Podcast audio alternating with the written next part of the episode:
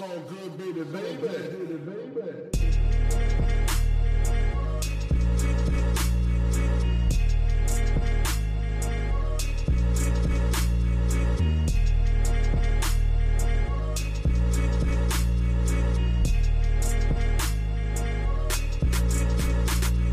Hallo zusammen, mein Name ist Jan Wehn und ihr hört eine neue Folge vom All Good Podcast. Für diese Ausgabe habe ich mich mit Susi Bums, Kurt Brödel und Dax Werner unterhalten, die zu dritt die Rockband The Screenshots gegründet haben. Von den dreien ist gerade das Album 2 Millionen Umsatz mit einer einfachen Idee erschienen. Ein paar Leute werden jetzt bestimmt sagen, eine Rockband in einem Rap-Podcast. Wie passt das denn zusammen? Ich finde erstaunlich gut, denn wir reden über sehr viele verschiedene Dinge und auch ein bisschen über Rap. Wenn ihr Lust habt, den Podcast oder die redaktionelle Arbeit von Olgut zu unterstützen, dann freuen wir uns darüber sehr. Ihr findet die entsprechenden Links unten in der Beschreibung. Jetzt aber erstmal viel Spaß mit der neuen Folge. Hallo, wie geht's euch? Hallo. Hallo. Sehr, sehr gut. Und dir, Jan Willen? Äh, Mir geht's auch sehr gut. Äh, Es wirkt überhaupt nicht gestellt, nachdem wir jetzt gerade hier schon diverse ähm, Kommunikationsplattformen ausprobiert haben, um den Podcast ans Laufen zu kriegen. Aber ich glaube, äh, jetzt klappt alles und ähm, wir können loslegen. Sehr gut. Cool. Die Screenshots im All Good Podcast. Wie passt das denn zusammen? Ja, du hast uns ja eingeladen. Ach So, jetzt bist du- ja. Wir, wir haben es ja auch nicht verstanden. was wissen. Ja. ähm, nee, aber im Ernst mal. Also, wie ist denn eigentlich so eure Verbindung zu Rap? Also von jedem Einzelnen von euch. Ich glaube, die ist schon durchaus unterschiedlich ausgeprägt. Kann man das so sagen? Ich glaube ja. Ja, glaube ich auch. Also ich kann für Gut. mich sagen, dass ich wahrscheinlich ohne Rap so im Internet wahrscheinlich gar nichts machen würde. Ja, okay, da werden wir gleich nochmal ein bisschen genauer darauf eingehen. Aber wie ist es bei, bei, bei Dax und bei Susi? Wie ist es bei euch?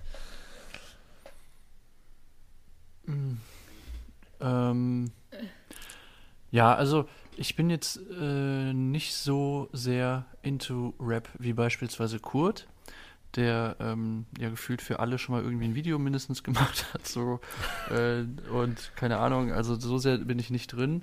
Aber es gibt schon auf jeden Fall eine, äh, ein großes Interesse bei mir trotzdem an der äh, ja, an dem Genre und an vielen Künstlern, die da, die da drin spielen. Ähm, ich verfolge es aber jetzt nicht so besonders und ich würde mich auch nie als irgendwie Experte oder irgendetwas bezeichnen. Also es ist halt ein gesundes Fantum, sage ich mal so, bei mir. Ja, ich krieg, also so Deutschrap oder so kriege ich, glaube ich, nicht so viel mit, ähm, außer das, was äh, Kurt in äh, Tourbus anmacht. ähm, Ja. Was ich irgendwie super mochte, war Little Sims so. dass da ist bei mir auf jeden Fall sehr viel Interesse da. Ähm, das finde ich mega. Mhm. Aber ähm, jetzt, glaube ich, so Deutschrap nicht so viel. Aber ein bisschen kriegt man mit. Also ich hatte mal eine, Unweigerlich. eine sechsmonatige oder so, oder vielleicht sogar ein Jahr, so eine Phase, wo ich ganz, ganz, ganz, ganz viel äh, Retro-Gott gehört habe. Das war meine härteste Rap-Phase. Ja, das ist interessant. Das ist bei voll vielen Leuten nochmal so ein zweiter Einstieg gewesen. Also ich weiß gar nicht, ob das jetzt bei dir der zwei, also ob du es vorher auch schon mal gehört hast, aber ich weiß auf jeden Fall von vielen Leuten, die dann als gerade so Gangster- und Straßenrap, wie man ja immer sagt, so Überhand genommen hat, dann auf einmal und dem, die dessen so überdrüssig waren, dann auf einmal durch Retro-Gott irgendwie gemerkt haben, ah, okay, es gibt ja auch noch andere, anderen Rap, der irgendwie schlau ist, in Anführungsstrichen. Das will ich dir jetzt gar nicht unterstellen, aber ähm, das ist auf jeden Oh, Fall so ein oh. Einstieg für viele Leute. Das äh, habe ich immer so Ja, das so, so Streber wie ich, die äh, fühlen sich dann natürlich abgeholt. Ne? Ganz genau. Aber äh, nochmal zum Tourbus zurück. Kurt, was, was, was machst du im Tourbus an? Leben und Tod des Kenneth Glöckler.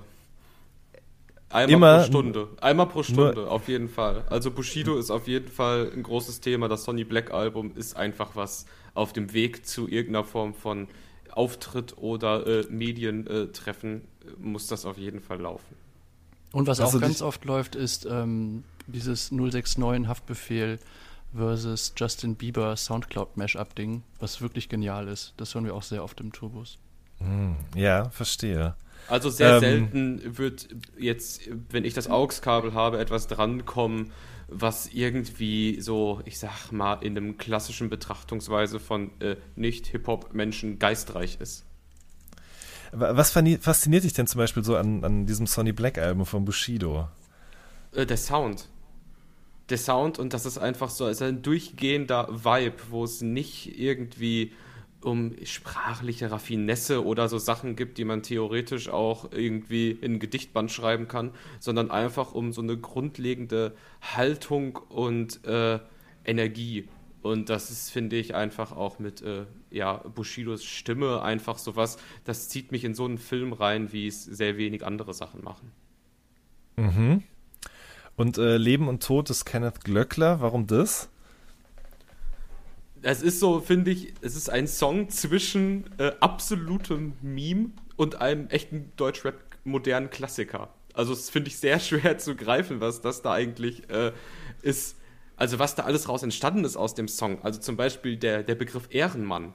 Das ist ja, bitte korrigiere mich, wenn das falsch ist. Ja, ja, absolut. Aber das ist ja die Abschlusszeile dieses Songs und es ist eigentlich eine Begrifflichkeit, die, wie, wenn Bushido dieses Wort halt sagt und so klar setzt am Ende dieses Songs, das sagt man bis heute. Es ist ein komplettes Mainstream-Wort so geworden. Mhm, mhm. und der, dieser Track, diese zehn Minuten sind ja, einfach mit, sehr mitreißend. Und äh, ich glaube, dass ich auch äh, jetzt Susi, äh, habe ich, äh, glaube ich, den gezeigt, den Track. Ich weiß nicht, ob sie den schon kannte. Und ich sag mal so, ich habe mich da mal so in, in, den Rückspiegel umgedreht und ähm, die hat schon sehr aufmerksam zugehört. Ja, also äh, klar, also, wenn, also ich bin sprachlich dann schon von manchen Twists mega begeistert gewesen. Also ja, voll. Es ist ja, also glaube, gerade bei solchen Diss-Tracks, wenn man da überhaupt nicht drinsteckt in der ganzen Materie und Dramaturgie so einer Freundschaft und dann später auch Feindschaft, ist das beim ersten Hören, glaube ich, was total Spannendes und Faszinierendes. Das hat ja fast schon sowas von so einer Art ähm, Märchengeschichte, die da eben erzählt wird. Und es kommen immer Menschen dazu, es gehen wieder welche weg, es gibt Vorwürfe, die haltlos im Raum stehen. Der andere kann sich dazu nicht äußern, deswegen bleibt es erstmal so als Wahrheit und Realität da stehen, zumindest für den Zeitraum, bis da irgendwie eine Antwort äh, äh, aufgenommen wird. Also ich kann das, ich kann das schon verstehen, dass einen das fasziniert. Ganz kurz noch zum, zum Thema Ehrenmann, Kurt, was du gesagt hast Begriff ist ja nicht nur als solcher etabliert worden, sondern jetzt gerade auch nochmal weiter gedreht in Form von dem Titel des YouTube-Kanals von Kai Pflaume. Stimmt. Und hier, und hier piekt gerade alles. Ja, die Ehrenpflaume. Die ne? Ehrenpflaume. Ihr könnt ihr mal also, erzählen für Leute, die das noch nicht so äh, auf dem Schirm haben. Also Kai Pflaume hat jetzt auch einen YouTube-Kanal. Genau, das ist ja erstmal gar nicht so äh, überraschend oder so die News, aber mhm. äh, das Interessante ist, was er da macht. Also er hat sich jetzt, ich weiß nicht genau, wie alt er ist, ist ja auch egal, ist auf jeden Fall schon ja länger im Geschäft und hat jetzt aber nochmal als gestandener TV-Moderator, ich würde fast sagen, sich selber neu erfunden äh, auf YouTube und ähm, geht jetzt dahin so äh, in, in, die in die Sphären, die sonst so, glaube ich, seine Kinder und irgendwann seine Enkel eigentlich nur gucken. Also das ist dann so keine Ahnung, ich kenne die eigentlich auch nicht, so Montana Black und äh, wer war denn noch so äh, ähm, in den Videos von Kai Pflaume jetzt zuletzt? Das letzte ist, glaube ich, mit Knossi. Knossi, ähm, genau. Gewitter im Kopf. Felix Gewitter von der Laden. auch genau ganz kurz. Ja, äh, kurz äh, vor kurzem. Und ja. ähm, er besucht die halt und versucht zu verstehen, so was die machen und ähm, porträtiert die und führt mit denen Gespräche. Und was man so dann, wenn man sich nur so halbherzig damit beschäftigt, dann mitbekommt, sind halt oft Bilder, die halt so ein bisschen zum Vermimen einladen, weil es halt doch irgendwie ein bisschen äh, bizarr aussieht, dass sich der Kai Flaube dann auch in Jugendklamotten bei Montana ja. irgendwie ins Dachgeschoss setzt und ihm beim Zocken ja. zuguckt. Also und das, das Interessante ist, ist, aber für mich, äh, nur der Satz noch, das Interessante ist gerade, dass wenn man die ähm, diese äh, YouTube-Videos dann sich ansieht, dass man, dass es bei mir komplett gekippt ist und dass ich gesagt habe, boah, das ist eigentlich, das ist so ein herzliches, cooles, warmes Format, das er da macht und er nimmt sich halt auch Zeit und nimmt die Leute auch ernst und ähm, ja, das ist so erfrischend, wie, wie uneitel der, der dieses ganze Projekt Ehrenpflaume eben angeht, dass ich das eigentlich nur abfeiern kann. Ich weiß halt nicht, was die echte Motivation ist, ob es halt irgendwie, das ist also was mich stört, ist eigentlich, dass die ganze Aufmachung davon dann doch sehr fast TV-Standardniveau ist mit so Fotografen, die die ganze Zeit dabei sind. Alles sitzt, alles passt. So, also ich finde, wenn der Kai da irgendwie die Teenies der Republik zu Hause besucht, dann sollte er auch selber mit so einer Vlog-Kamera alleine rumlaufen, ohne mhm. Kamerateam, selbst gefilmt, mit einer GoPro. So, äh, es fehlt mir ein bisschen so in der äh, filmischen Umsetzung ähm, sein Charakter, wobei man natürlich Stimmt, schon sieht dass er halt ja. schon irgendwie ganz äh, führt gute Interviews, er holt was aus den Leuten raus, ihm ist halt, der ist komplett schmerzfrei, das ist auch cool, aber die Umsetzung ist mir zu glatt. Also ich glaube, er, er bringt da wirklich beides mit rein. Das Beste und das Schlechteste aus seiner Linear-TV-Vergangenheit. Also einerseits, wie du gerade gesagt hast, ne, der kann den Leuten wirklich was entlocken, weil er einfach schon wahnsinnig viele Gespräche mit, an, mit Menschen geführt hat, einfach eine gewisse Form von Menschenkenntnis, Gesprächsführung und so weiter. Aber gleichzeitig dann eben auch dieses, was er da so mitbringt an drumherum. Dieses, das ist ja wirklich alles sehr vom Fernsehen her gedacht. Also was mir halt auch aufgefallen ist, ich habe, es droht halt immer so ein bisschen gerade zu kippen, so diese Gespräche, die er führt, weil er dann doch irgendwie auch tendenziell ein bisschen aus der Zeit gefallen wirkt und man auch so ein bisschen das Gefühl hat, so er hat so diese, wie du das gerade gesagt hast, Jan, so diese lineares TV-Firmware drauf gespielt und kann, auch nur, kann auch nur in dieser Routine irgendwie agieren und das, das, das clasht so geil damit so Montana Black. Der, der glaube ich seit ja. 20 Jahren kein Fernsehen mehr guckt vermutlich oder ja. keine Ahnung. Also, das ist irgendwie geil, geiler Clash. Ich finde äh, die Fragen, die Kai Pflaume stellt, teilweise dann schon irgendwie, ja, wie gesagt, aus der Zeit gefallen, immer so um um Mädchen, so als wären die Interviewten halt irgendwie so 16. Mhm, mhm, und dann werden so nach Mädchen und nach Freundinnen gefragt und man denkt so, ey, das ist jetzt irgendwie ein 35-jähriger YouTube, der hat Milliarden oder Millionen. Also irgendwie schon ein bisschen weirde, weirdes Bild oder weirde, weirde Zusammenstellung teilweise. Ja, also mir ist auch die Intention dahinter nicht ganz so klar. Ich meine, dieses Fable von Kai Pflaume für Streetwear, das gibt es jetzt ja nun schon ein bisschen länger, offensichtlich wegen seinen eigenen Kindern. Eigentlich hätte er das ja gar nicht nötig, so zu versuchen, immer noch so cool zu wirken. Aber ich glaube, das will er am Ende auch gar nicht. Er will ja auch gar nicht mit denen komplett auf einer Ebene stattfinden. Und vielleicht ist es dann am Ende des Tages einfach so ein, ein, Ausdruck der Zeit eben irgendwie und auch von verschiedenen Generationen, die auf ein und demselben Medium versuchen, miteinander zu interagieren. Vielleicht kann man das so sagen. Ich weiß mhm. es nicht. Generell so diese, diese linearen Formate von so Abendshows, mhm. die, die haben ja auf der Flagge geschrieben, dass sie äh, Generationen vor dem Fernseher zusammenbringen. Das ist ja auch sein Nullerjahre-Ding, dass man mhm. so gemeinsam die ganze Familie findet etwas äh, an einer Show. Und ich denke, das ist in seiner DNA und seiner Moderations-DNA immer noch drin. Auch, mhm. dass er, dass er sozusagen äh, so generationenübergreifend äh, äh, sich als äh, Mediator, Moderator dazwischen sieht. Und da passt es halt schon ganz gut rein. Vielleicht ist es ja wirklich so, wie Susi gerade gesagt hat, dass er eben sich in der Rolle sieht oder eben glaubt, nun diesen Auftrag zu haben, das zu vollbringen, was seit fast 20 Jahren nicht mehr möglich ist, nämlich ein ähm, Zuschauerlebnis über Generationen hinweg zu kreieren. Es funktioniert natürlich nicht, aber es ist ja so, ne? Früher hat wirklich die gesamte Familie vor dem Fernsehwetten das geschaut oder verstehen sie Spaß oder was auch immer. Und das ist immer mehr auseinandergedriftet. Kinder gucken Let's Plays, Erwachsene schauen Tatort, noch ältere schauen Fernsehgarten, also jetzt mal ganz klischeehaft gesagt. Und da gibt's gar nichts mehr, wo man irgendwie zusammenfindet, weil Eltern auch nicht wissen, wovon Kinder reden, Kinder nicht wissen, wovon Eltern reden.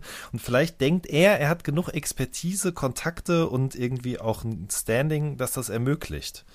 Aber das gucken am Ende des Tages halt nur wir und weder die Kinder noch die Erwachsenen, würde ich mal behaupten. Ja, aber ich meine, wir könnten da jetzt, glaube ich, ähm, stundenlang drüber sprechen. Also ich glaube, es zeigt schon, dass da, da ist ja was Spannendes bei und es ist wahrscheinlich auch mhm. nicht die dümmste Idee, wie er das gerade macht. Deswegen schaut out Kai Pflaume, er soll komplett seinen Weg gehen und ähm, ich finde es gut.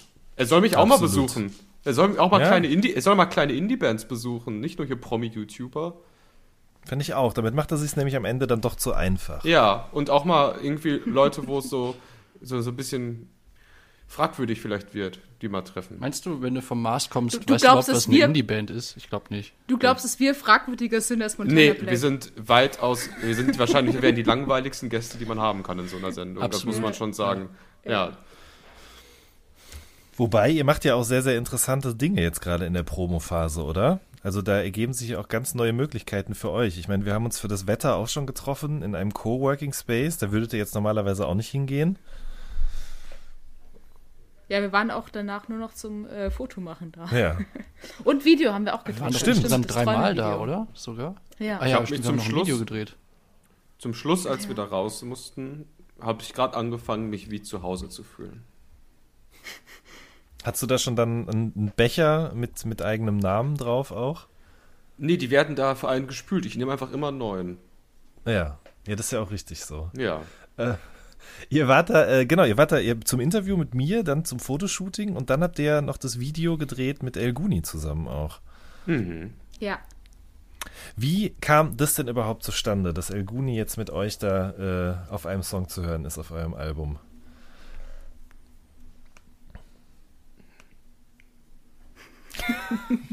Ja, das kann Kurt am besten erzählen. Ich will da jetzt nicht äh, vorgreifen. Ja, aber ich habe ich hab das Gefühl, ich habe so viel jetzt hier schon im, im, mich im Kai Pflaume verfangen. Ja, aber jetzt Aber- geht's ja um El Guni, ist doch, ist doch wurscht. Ja, also, ähm, ich kenne El Guni dadurch, dass es einer, ein, ein Rapper war, den ich ähm, ja kennengelernt habe oder das erste Mal gehört habe, als sein aller, allererstes Release rausgekommen ist. Ich weiß auch gar nicht mehr so 100%. Irgendwer hatte mir das gezeigt, äh, wo ich das dann herkenne. Und da habe ich Kontakt zu ihm aufgebaut und habe ihm einfach gesagt, ich hätte irgendwie total Lust, irgendwie ein Video für ihn zu machen, weil ich hatte da, glaube ich, gerade so meine ersten, ja, so Musikvideos unter dem Namen Kurt Prödel gemacht. Und so ist das Nebelvideo entstanden. Und seit, das ist jetzt mittlerweile fünf Jahre her, glaube ich, wahrscheinlich sogar mehr. Ne, fünf Jahre könnte passen.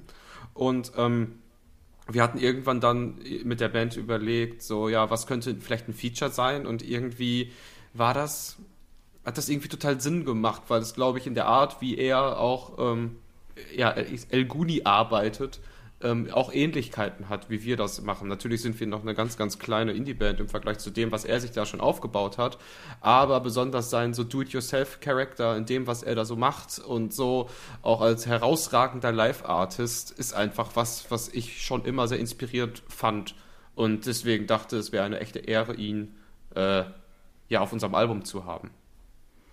Äh, in dem Album natürlich, aber auch in dem Song hat es halt äh, für uns total Sinn gemacht, weil er so eine, ja, weil es bringt auch schon eine richtige Traurigkeit rein in den Song irgendwie, ähm, auf irgendeine Art und Weise.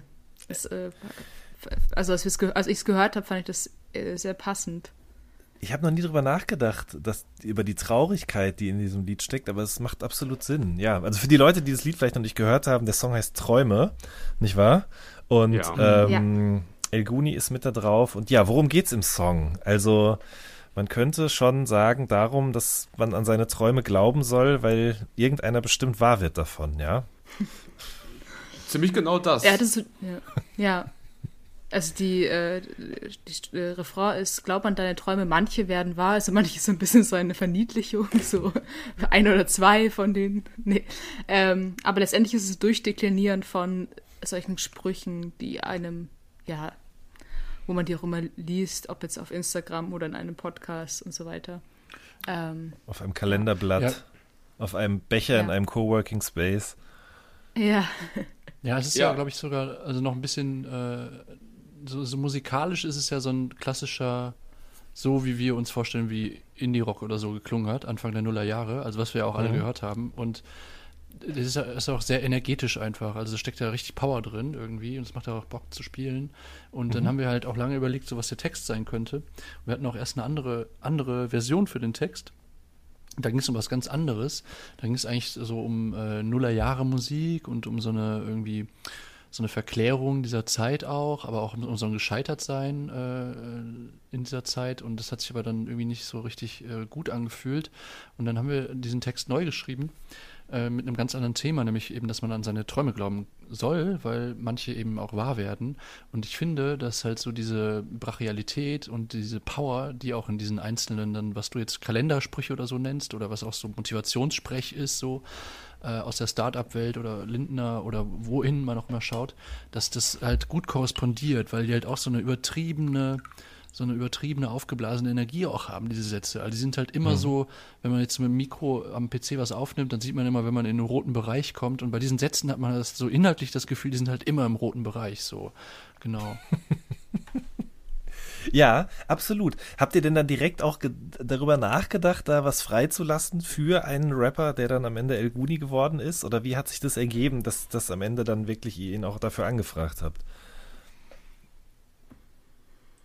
Also es gab auch mal eine, eine zweite Strophe und mhm. ähm, uns ist aber irgendwann so einfach so klar geworden, dass das auch in dem Kontext mit der Themenwelt von El Guni einfach sowas von auch Sinn machen würde. Und mhm. ähm, dass es quasi ein Feature ist, was jetzt nicht nur, hey, wir sind irgendwie, äh, wir kennen uns, wir sind, ein, wir sind befreundet, Feature ist, sondern eins, wo man auch so sagt, so, okay, da geht es um so Themen, die El Guni jetzt nicht äh, in einer ganz anderen Sprache äh, auch thematisiert. Äh, und sorry, ich bin rausgekommen, aber es ist, ich wollte sagen, äh, es ist ein Feature, was nicht nur ähm, jetzt Sinn macht, weil man sich kennt, sondern es ist ein Feature, was irgendwie auch ähm, thematisch logisch wirkt und es eine Themenwelt ist, in der El Guni auch super stattfinden kann, weil er auch mit, ja, sich viel mit, mit Geld und äh, Übertreibungen in so eine Richtung ähm, ja, auseinandersetzt in seinen Texten. Hm. Hat er das denn sofort verstanden oder war er erstmal so, ah, muss ich drüber nachdenken? Äh, ich glaube, ich habe den Song erst richtig verstanden, als Alguni seinen Part gemacht hat, weil er es irgendwie nochmal geschafft hat, für mich den Deckel da drauf zu machen, weil wir mhm. oftmals die Schwierigkeit auch haben, dass in unserer Welt ist das dann alles irgendwie super klar, wie das so gemeint ist. Aber El Guni mhm. hat so ein, zwei konkrete Zeilen, dieses Christian Lindner-Ding, etwas, was wir selber nie machen würden, weil uns das irgendwie dann zu direkt wiederum ist. Und für mhm. uns das dann, uns wird man dann sagen, oh, das ist jetzt die Satireband so und das wollen wir aber auf gar keinen Fall sein. Ähm, mhm. Hat El Guni es geschafft, eigentlich den Kerngedanken dieses Songs, den wir uns nie getraut haben, so ganz klar auf den Punkt zu bringen, auszusprechen. Und das ist die große Qualität von ihm da drauf. Ja, sehr schön gesagt. Danke. Ähm, seine Fans fanden das nicht alle so gut, habe ich bei YouTube gesehen. Ja, bei YouTube darfst du dich nicht so drauf verlassen, weil das ist alles, Großteil der Klicks und Kommentare sind auch gekauft. Es, es kann durchaus sein, ja, dass da was von Gegnern aus dem Game, die kaufen das dann ein. Ja, ja, ja. ähm, ich fand auch, dass dadurch irgendwie El Guni auch nochmal eine ganz andere, ähm, ganz andere Art von Strahlkraft entwickelt hat. Also ähm, man kann El Guni ja auch ganz anders hören. Man muss das ja gar nicht hören in dieser, in diesem Modus, dass man denkt, okay, das ist am Ende des Tages kann das auch eine Persiflage sein oder ein, eine Übertreibung oder eine übertriebene Darstellung von, von Reichtum, dem Streben nach Reichtum. Aber ich habe irgendwie das Gefühl gehabt, dass das ihm auch nochmal ganz gut getan hat, auf diesem Lied zu sein, ähm, weil das auch die Figur El Guni nochmal von einer anderen Perspektive aus mhm. mir gezeigt hat. So.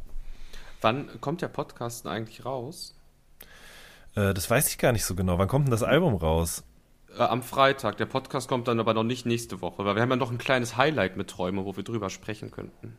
Ach so, ja dann, also ich, ich hätte den, könnte den auch diese Woche rausbringen, aber wir können den auch gerne nächste Woche rausbringen. Deswegen ähm, erzähl mal von dem Highlight. Ich schreibe mir das schnell auf. Und aber ich hätte Angst, dass es nicht stattfindet. Ich habe auch Angst, dass es nicht stattfindet. Es Angst. kann sein, dass es nicht stattfindet, aber was sollen wir machen? Es ist, man kann nichts tun.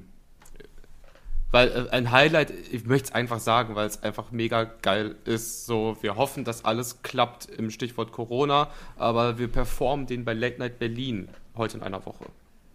Ach, krass, okay. Ja, gut. Deswegen, das quasi ist das auch geil, dass wir viel über diesen Song sprechen, weil das einfach jetzt, das ist schon, mhm. man kann schon sagen, das ist der Peak der Kampagne, oder? Ja, also ein zentraler Baustein in jedem Fall.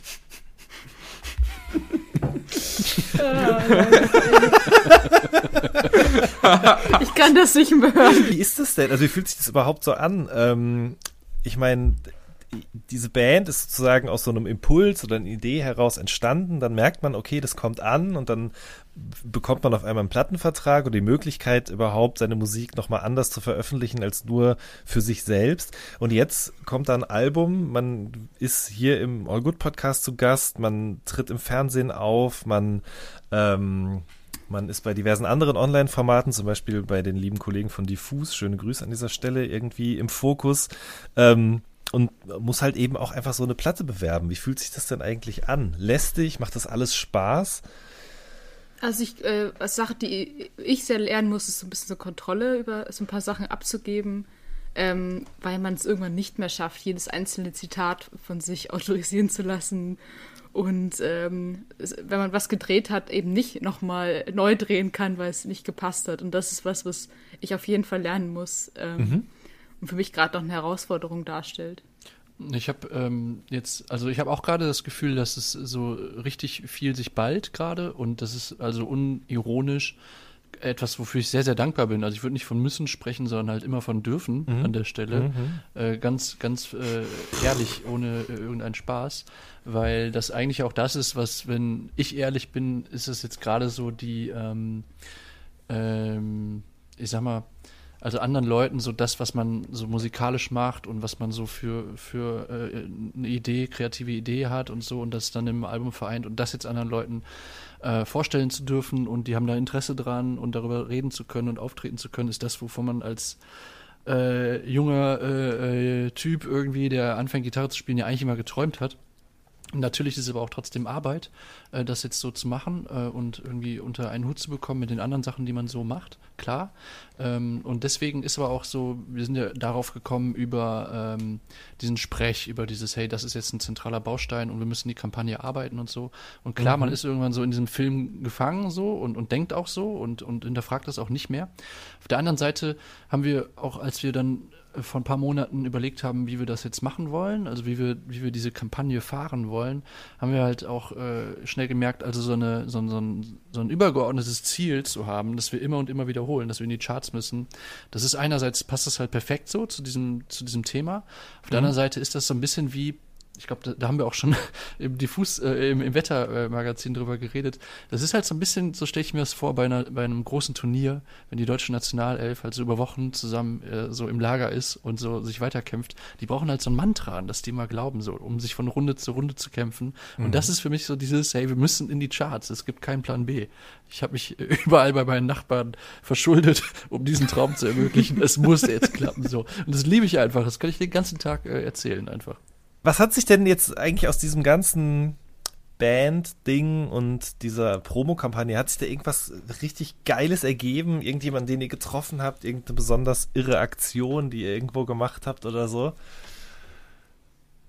Wir durften äh, voltigieren. Ja, darauf wollte ich hinaus. Das, das hatte ich ja schon mal gehört. Ja, Erzähl mal. Okay, ja, wir waren Profi. voltigieren. Äh, und zwar ähm, von der CO Pop aus. Ähm, die uns davor hatten wir ein Konzert aufgenommen ähm, das noch rauskommt. Und dann wurde auch noch gefilmt, wie wir drei eben voltigieren gehen. Und äh, als ich auf diesem Pferd stand, ich habe es geschafft zu stehen, dachte ich mir schon so, Alter, wo hat mich diese Band jetzt hingebracht, dass ich irgendwie auch so in Köln-Dünnwald auf so einem Pferderücken stehe. Und das arme Pferd trottet so vor sich hin. Ja, ich fand das auch also komplett die gleichen Gefühle wie Susi und generell muss man sagen, dass das, was die CO Pop gemacht hat, dass sie jetzt quasi Livestream-Konzerte aufnimmt für ein Online-Festival. Das klingt erstmal total langweilig und nervig, aber was wir da jetzt schon gesehen haben, es ist absolut krank, wie die das ähm, gedreht haben, wie das aussieht. Wir haben auch in der leeren Kulturkirche in Köln ein 20-Minuten-Konzert mhm. gespielt und das ist halt nicht einfach halt so mit der Kamera draufgehalten, das ist halt wirklich filmisch inszeniert, würde ich sagen und äh, das war für mich bis jetzt das absolute Highlight, weil das einfach so richtig kompromisslos gut von denen realisiert wurde. Ja, mhm. also wirklich total also ambitioniert klingt jetzt so ein bisschen wieder äh, vielleicht falsch im Zusammenhang, aber wirklich man merkt, wie viel Energie die halt reinstecken und das richtig geil machen wollen. Und wir haben uns auch halt jetzt super wohl mit, sowohl an, an dem Tag dann ähm, und uns auch mit den Ergebnissen gefühlt. Also richtig gut. Schön. Das ist doch wirklich schön. Und natürlich, was auch noch richtig krass war, wir hatten ja so einen Coworking Space. Und ähm, da haben wir an einem Tag mit dem Hip-Hop-Experten Jan Wehn gesprochen. Und das war der absolute Hammer. Ja, und letzte ja. Woche, muss man sagen, haben wir ja auch noch äh, Fußball gespielt mit Mickey Beisenherz und der hat uns interviewt. Das Interview kommt ja auch noch. Oder ist dabei? Draußen. Beim Spielen ähm, oder wie war das? Äh, zum Teil auch. Also zum Teil haben wir auch mhm. äh, uns äh, ausgetauscht wer, beim Spielen, beim Zocken, aber ähm, für das äh, eigentliche Interview zum Album haben wir uns dann in den Mittelkreis vom Bolzplatz gesetzt und äh, haben uns dann mal ganz in Ruhe ausgetauscht. Nach dem Spiel oder vor dem Spiel? Ähm, Nee. nee. eher verschwitzt von der Anreise. Ja, ja, wir sind okay. ganz früh morgens in die CE und dann nach Berlin und dort haben wir uns dann getroffen. Es war ein langer Tag, aber es hat sich gelohnt. War sehr schön. Nee, also grundsätzlich ist es total spannend, welche Leute man trifft für Interviews und ähm, bei allem drumherum. Aber jetzt nicht nur in so einer Promophase. Das ist das Gleiche, auch wenn man Mhm. auf Festivals äh, unterwegs ist oder Konzerten und dass das lebt. Also man trifft unglaublich tolle. Ach, das sagen alle. Oh Gott, ich sag das, so, das alles sagen. Ich sag das nicht. Du hast es, Susi, du hast es schon gesagt. Eben. Susi, Nein. Susi durchziehen, draußen. durchziehen. Nein. Das- es ist viel, vieles ist sehr Susi, cool. du, Das Ding jetzt nach Hause fahren, Susi. Nee, ich sag das nicht. Habt ihr den Rapper getroffen? Äh, in der Promophase Ja, ja. du? wir haben Ja. einen Rapper getroffen und zwar nach unserem Wow, ja. Interview war waren weg. Susi und ich noch auf einem Aperol Spritz draußen und haben noch auf eine Freundin gewartet und vor uns war ein Tisch frei. Oh ja, ein stimmt. einziger Tisch Das war, frei krass. und dann sehe ich, dass so quasi in meine Blickrichtung ein extrem auffälliges Auto, wie deutsche Rapper ihn möglicherweise fahren können, ein Mercedes in Weinrot mit Chromfelgen parkt und dann stieg Hamburger eine Kennzeichen. Hamburger Kennzeichen. Eine Person stieg aus, man sieht sie von hinten, äh, 1,90 Meter groß, gefühlt aber 2,25 Meter, äh, dreht sich um, hat eine Flasche Heilwasser in der Hand, geht auf uns zu, ich erkenne Bones MC und er setzt sich an diesen einzig freien Tisch bei diesem kleinen Italiener und gönnt sich ein schönes Mittagessen. Also, wir haben Rapper getroffen. Wa- Was hat er für ein Heilwasser dabei gehabt? Ich weiß es nicht mehr, aber ich glaube, das war irgendwas mit so. Ja, ich, also es sah wirklich aus So wie Mondwasser. Aus so, ja, aus so, sah aus von der vom ganzen Design irgendwas so wie aus so einem Reformhaus, weißt du, so eine Flaschenform. Sankt- Oder vom Krupp Verlag. Vom Krupp Sorry. Witz check ich nicht. Von Heiko Schrang. Also St. Leonard oder Lauretaner oder sowas, ja? Also so rechtsdrehend Grüne 1 und Liter Flasche. ja, ja, dann wird es wahrscheinlich äh, Lauretaner gewesen sein. Ja. Ja. Es ist das leichteste Wasser der Welt, wie Luft. Das ist quasi, als würde man Luft trinken. Das ist sehr, sehr, sehr, sehr gesund. Das ist äh, von so einem Japaner, glaube ich, irgendwie ähm, ursprünglich mal behandelt worden. Und ähm, da steht auch irgendwas auf dem Etikett drauf, weil der nämlich der Meinung ist, dass wenn man sozusagen ähm, Wasser auf einen Zettel mit einer positiven Botschaft stellt in einem Glas, dann übernimmt eben das Wasser auch diese positiven Schwingungen, die oft in diesem Wort sozusagen sich befinden. Ja, Kannst du mir privat mal einen Link schicken? ja mache ich. Ich habe zu dieser These mal so eine künstlerische Arbeit tatsächlich gesehen, wo jemand ähm, äh, verschiedene Wasser ähm, über mehrere Tage immer so behandelt hat, also mit ihm gesprochen hat oder Auch beschimpft auf sein hat, ne? Glas. Genau, und dann sozusagen die Molekü Wassermoleküle äh, in groß fotografiert hat, und, um festzustellen, hat sich da irgendwas geändert. Mhm. Also das wirklich als wissenschaftliche Sache auch aufgearbeitet. Ich meine, das wäre er gewesen, der sozusagen der Pate für das Wasser ist. Ich habe aber leider seinen Genau, Namen er hat das auch parat. gemacht, ja. aber ja, ja, aber das wurde also auch wieder wiederholt. Ah, ähm, okay. Wurde das Ja, um mit das- anderen Wassern, mit äh, Evian und so weiter. Hm, Ja. ja. Was hat er gegessen? Was hat Bones gegessen? Ähm, Ich weiß nicht, ob wir das so erzählen ja, sollen, weil das das, ist vielleicht ein bisschen ich, so. mit, ich möchte nur erzählen, dass er da war und der Rest ist seine Intimsphäre. Also, äh, Jan, wen bist jetzt hier Rap-Update oder was? Ja, ich merke auch gerade, meine Sensationslust macht mir puncto Gesprächsklima einen Strich durch Nur die menschlich. Hm. Man will es ja dann doch wissen. Rechnung. Ja, man, man will es natürlich Wir haben wissen. Aperol getrunken äh, und äh, lecker Oliven gegessen. Das ist doch auch was, auf jeden Fall. Er hatte auf Und jeden Fall, das kann man einfach sagen, er hatte eine gewisse Aura. Aber die hat Moneyboy auch, oder? Das hast du schon mal erzählt, Kurt. Ja, aber das ist, ähm, ich, ich, ich empfinde sehr oft bei Männern ab einer gewissen Größe so eine Aura. Das ist auch gar nicht so unironisch, weil ich finde halt ein Bones aber, oder auch ein Moneyboy, ohne die Aufladung, was sie als Künstlerpersönlichkeiten sind, sind es einfach Persona, die irgendwie ja auch eine grundlegende Auffälligkeit haben. Die wären auch auffällig so. Weißt du, wie ich meine? Wenn sie keine Rapper wären. Ja, Ja. das stimmt. Aber nicht nur durch die Körpergröße, oder doch? Nee, auch die Art, wie die sich so bewegen und, aber ich glaube, mit der Körpergröße hat es wirklich was auch zu tun. Meine ich jetzt völlig unironisch. Und ähm, dann ist halt die Frage so, ähm, ist diese Körpergröße für diese Person auch der Grund, warum sie sich als Rapper dann vielleicht durchgesetzt haben? Also gibt es da einen Zusammenhang? Also ich würde schon glauben, dass da durch die Körpergröße eine gewisse Form von Selbstverständnis einfach ähm, sozusagen mitschwingt. So und das hat was damit zu tun, wie man durch die Welt geht. Also man ist, glaube ich, schon sicherer einfach, weil man, ähm, wenn man angeguckt wird, wird man von unten angeguckt. Ähm, und zwar, weil man so groß ist, groß, stark, mächtig, breitschultrig. Aber ob das dann direkt dann sozusagen auch eine Linie bis hin zum, zum Rapper gibt, das weiß ich nicht genau. Mhm.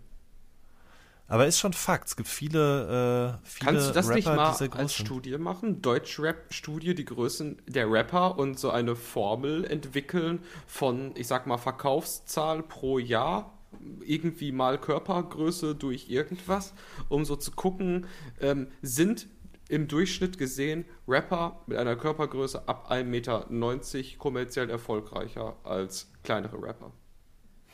Ja, aber das ist so eine Fleißarbeit, die immer so öffentlich-rechtliche Sender machen. Ich weiß wenig über die Größen deutscher Rapper tatsächlich. Gute Frage. Apache, wie gesagt, der ist auf jeden Fall auch noch sehr, sehr groß, das weiß ich. Ja, Ja. vielleicht kann das ja, wenn das jemand weiß, irgendwie schreiben. Wer ist der größte deutsche Rapper?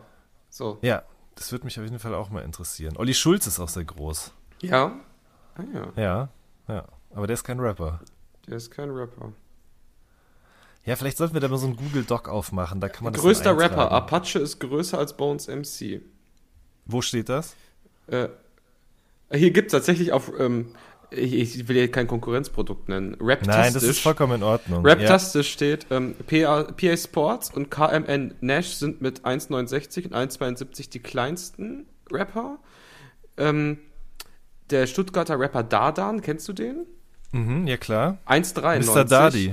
Oh, Ja. ein, den du vergessen hast, da hättest du drauf kommen sollen, Jan. Wen Sammy Deluxe 1,96. Oh, tatsächlich, ja. Äh, Farid Bang Flair mit 1,81 und 1,85 äh, Mittelmaß. Mhm. Ähm, Mero, die 1,90. Mhm. Und Apache angeblich die 2,00. Aber der, ähm, der, die, die Quelle dafür ist sein eigener Text. Wollte ich gerade sagen, der hat das schon mal irgendwo erwähnt, ne? Ja, er, er, er schreibt über seine zwei Meter als äh, so sprachliches Bild. Also könnten auch 1,99 sein. Wenn du immer triffst, kannst du ja mal nachmessen. Ja, das ist eine gute Idee. Ich habe den Zollstock dabei. Das ist auch interessant. Ne? Gibt es nur, auch nur im Rap wahrscheinlich, dass jemand über sich selbst von seiner Größe in einem Raptext spricht. Das ist schon Das ist bei geil. irgendwelchen, bei Indie-Musikern wird Ja. das wahrscheinlich eher nicht der Fall sein. Ja, wir wollen das aber, ich, fände das gut, wenn es da ein bisschen mehr ähm, sowas gäbe. Fände ich auch. Casper fordert schon seit Jahren auch ein sogenanntes Indie-Update, wo sozusagen auch solche Beefs und irgendwelche Skandale und Gerüchte eben auf einer Seite ähm, genauso zusammengefasst werden wie bei Rap Update. Wir haben ja auch Ja. mal probiert, Ja. so, ö- so News über, über äh, Neuigkeiten aus der Indie-Szene ähm, auf Instagram zu machen. Aber man ist auch sehr schnell am Ende. Man hat sehr schnell mal alle erwähnt irgendwie. Und ja, wir haben das Gibt's dann da doch nix? eingelassen. Auch aus Furcht vor, äh, vor äh, Konsequenzen. Ähm, Was wir jetzt machen wollten, war ein äh, Preis, ein äh, Musikpreis eigentlich, Mhm. aber der ist noch in, ähm, in, in der Mache sozusagen. Ja. Also der Preis als, als solches, also die, die Büste oder. Die Konzeption. Ach so, die Konzeption. Nee, die, okay. nee, ja, ja, das wird so ein Pokal einfach. ja. Aber so, welche Kategorien gibt es? Ähm, genau. Beste sowas. Promo-Phase Nische. Das sind dann so Bands wie wir, Ja. wo man sagt, okay, wir haben 28 Alben verkauft. Äh, aber, die, aber die Promo-Phase war geil. Aber die, genau, ja, ja. aber die 28 sind sehr glücklich mit dem Produkt. Gibt es denn in der Indie-Szene irgendwie auch so, so Gerüchte oder irgendwelche Leute, die sich überhaupt nicht mögen? Ich habe keine Ahnung. Ähm, ich glaube im Endeffekt, ja. so äh, mein, mein Take ist, dass äh, die ganzen Rapper sich so äh, öffentlich so haten, aber eigentlich dann doch irgendwie ziemlich gut klarkommen miteinander. Und in der Indie-Szene Mhm. ist, glaube ich, eher umgekehrt. Also was wir hinter den Kulissen mitbekommen, ist eigentlich purer Krieg. Pack's Ja, jetzt und nach schonungslos, packt er aus hier, ja. ja, und nach vorne ist aber immer eitel Sonnenschein. Aber wenn man dann wirklich mal kurz hinter die Kulissen äh, guckt, dann geht es zu wie bei, äh, naja, keine Ja. Ahnung, wie im Battle schlimmsten Royale. Bandenkrieg. Last Battle Man Standing. Royale. Ja. Spielt ihr noch Fortnite eigentlich? Ihr habt es ja, äh, Ja. auf Twitter aggressiv da äh, promoted, hätte ich beinahe schon gesagt, während der Hochphase von Corona, während der ersten Lockdown-Phase. Ähm, da habt ihr auch nicht nur in, in, äh, ineinander, sag ich schon, untereinander gespielt, sondern auch mit anderen Leuten, oder? Äh, und also mit anderen Leuten haben wir zusammen äh, CS gespielt. Ah, äh, okay. Als Band. Ja, das habe ich letztes Ja. Mal schon nicht richtig hingekriegt. Aber ich okay, hatte Fortnite Ja. mit anderen Männern aus der Indie-Szene gespielt, Ja. die teilweise Aber du darfst nicht äh, sagen, mit wem. sind sehr erfolgreiche Indie-Männer, die das auf jeden Fall schon viel länger machen und ähm, mir wurde mal zu Aber das ist denen dann peinlich, ne? Ja, natürlich ist das dem peinlich. Das ist denen dann peinlich. Aber hast du da viel Mhm. erfahren dann im, im äh, Discord abends? Gab es da viele Gerüchte? Ja, ich sag mal so, ich habe da einiges mitgeschnitten und mal gucken, wie das altert. Und dann wird man den einen oder anderen Indie-Musiker, wenn er dann doch noch seinen Durchbruch kriegt, äh, unter Druck setzen können. Wie das altert. Das ist ein geiles Verb in dem Zusammenhang. ja, oder wenn es bei den 28 verkauften Alben bei euch bleibt, dann vielleicht kann man das dann auch nochmal rausholen. Ja, genau. Und Ganz kurze Nachfrage, Kurt Brödel, hast du diese ganzen Audiomitschnitte auf so einem GEMA-USB-Stick? das finde ich ja richtig nice. Die kriegen, den kriegen die so in sechs Jahren kommentarlos zugeschickt, erstmal ohne Info. Und dann gibt's abends mal einen Anruf, um 24 Uhr wird aufgelegt. Und ein Jahr später Ja. melde ich mich nochmal. Das ist eine sehr gute Taktik. So, Nein, es ist ja völlig äh, unspektakulär. Na, wer weiß, wir belassen es jetzt weiß. dabei, ohne da weiter in die Tiefe zu gehen. Ähm, abschließende Frage: Eure Lieblingssnacks? Kinder Bueno Ich White. sag. Hm. Ich sag Huppa Buppa. Welche Sorte? Hm, Meistens habe ich nur die rosane im Regal gesehen. Das ist die klassische, glaube Wollte ich. ich gerade sagen, das ist eigentlich der Klassiker, ne? Ja. Ja. Also wir haben hier äh, unten an der, an der Ecke einen Kiosk, da gehe ich immer sehr gerne hin. Und dann kaufe ich mir äh, immer eine Mate und ein Kinder Bueno. Ähm, Das ist so mein, mein Snack zum Arbeiten. Und äh, vorhin war ich aber auch einkaufen und zwar im Netto. Und ich habe mich mega gefreut, weil es sind wieder ähm, Gewürzspekulatius zu haben. Und ich habe mir eine Packung gekauft. Das, äh, das liebe ich ja jetzt in, in der kommenden Jahreszeit. Ja, das ist schön. Auch, dass diese früh schon gibt, ne? Das, Ja, das ist krass. Ne? Das ist noch nicht mal Mitte Ja. Oktober so richtig. ja. Es gibt doch schon Auf welchem Layer ist dieses Gespräch gerade? Ich weiß es gerade nicht. Das ertragen Susi und Kurt immer ganz schlecht, wenn ich einfach mal irgendwas was Schönes erzähle, was, was mir passiert ist.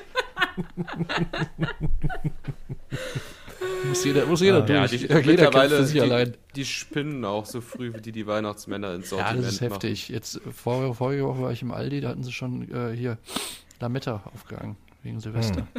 Hm. ja. Also ich esse gerne den Wunderbar, den mag ich sehr gerne. Oh, das sind, das sind die ganz speziellen. Ja, es ist wieder Ja. so was Spezielles, aber ja. Ihr drei. Ähm, schön, dass das geklappt hat. Äh, Danke, Zoom Jan war sogar so gnädig Danke, und hat uns, das habe ich euch gar nicht erzählt, aber Danke, äh, sehr gerne. Äh, Zoom hat uns ähm, ähm, ein unbegrenztes Gespräch geschenkt. Normalerweise wäre ja normalerweise wäre nach 40 Minuten das Mhm. vorbei gewesen. Da habe ich mich ganz doll Es- gefreut gerade. Wir haben ja jetzt alle, glaube ich, auch die äh, das gerade hören, wir haben ja alle jetzt so unsere Zoom-Erfahrungen gemacht seit Anfang Mhm. des Jahres. Und ich finde es halt aus Unternehmenssicht super clever, dass die jetzt seit einigen Wochen dazu übergehen, halt die Gespräche nicht mehr abzubrechen, sondern immer nur diese Notification zu senden, hey, wir schalten dieses frei. Du kannst doch noch weiter äh, zoomen, weil du kriegst einfach ein positives Verhältnis zu dieser Firma. Dadurch, dass Ja. du das Gefühl bekommst, was geschenkt beko äh, zu bekommen, Mhm. was auch ohne die Notification einfach weiterlaufen würde. Finde ich mega clever. Aber Das ich habe auch noch eine abschließende Frage an Jan Wehn. Und zwar, ähm, was Sag mich an. ernsthaft interessiert, wenn man mit dir so spricht, finde ich, dass man den Namen Jan Wehn einfach so super schön sagen kann, weil es zwei, Mhm. zweimal eine Silbe ist und A und E als Vokal. Ähm, Mhm. Es gibt ja auch diesen berühmten Song Jan Wehn und so. Mhm. Ähm, ist das, stößt du da öfters drauf, dass dir Personen da so, so ein Feedback geben? Ja, tatsächlich. Äh, Gerade letzte Woche hat MC Boogie sogar in einem Telefonat das gesagt. So, er hat mich nicht nur Jan, sondern Jan Wen genannt. Und das Ja. passiert eigentlich durchgehend. Also es ist, das kann man glaube ich so sagen, fast schon wie so eine Art Markenname geworden. Ja, voll. Ähm, das habe ich äh, Casper zu verdanken. Schöne Grüße an der Stelle. Den habe ich mal interviewt, als noch niemand wusste, dass es mich gibt. Äh, und er hat damals schon meinen vollen Namen in seinem in einem MySpace Bulletin verwendet. Das war so Wow. eine Art äh, Rundbrief ne, bei MySpace. Mhm. Und ähm, ich glaube einfach, ehrlich gesagt, da habe ich aber mit ihm auch noch nie drüber gesprochen, aber ich glaube einfach, weil sich das so ergeben hat in seinem Freundeskreis, dass die Leute immer bei vollem Namen mit Vor- und Nachnamen angesprochen wurden. Und das wird so oft wiederholt, bis sich das einfach weitergetragen hat. Und es gibt äh, aus der Musikbranche, würde ich behaupten, niemanden, der mich nur bei meinem Vornamen anspricht, sondern immer direkt beim Vor- und beim Nachnamen. Aber das Und, ist, äh, glaube da ich, nicht nur die Etablierung davon, das ist einfach der Klang dieser beiden Da, Wörter. das, was du jetzt sagst, ja, da Ja. habe ich noch nie Jan drüber das nachgedacht. ist quasi, es ist, Ja. eigentlich ist es ein Wort. Jan Wen, es macht einfach Jan es ist auch einfach eine Freude, den Namen zu sagen, ja, finde ich. man Also lächelt, wirklich wenn man, ja. wenn man Jan Wen sagt, lächelt man automatisch danach. ja. So, an der Stelle beenden wir jetzt die Aufnahme. Das war eine neue Folge vom All Good Podcast. Wir hören uns in der nächsten Woche. Macht's gut. Tschüss. Tschüss. Tschüss.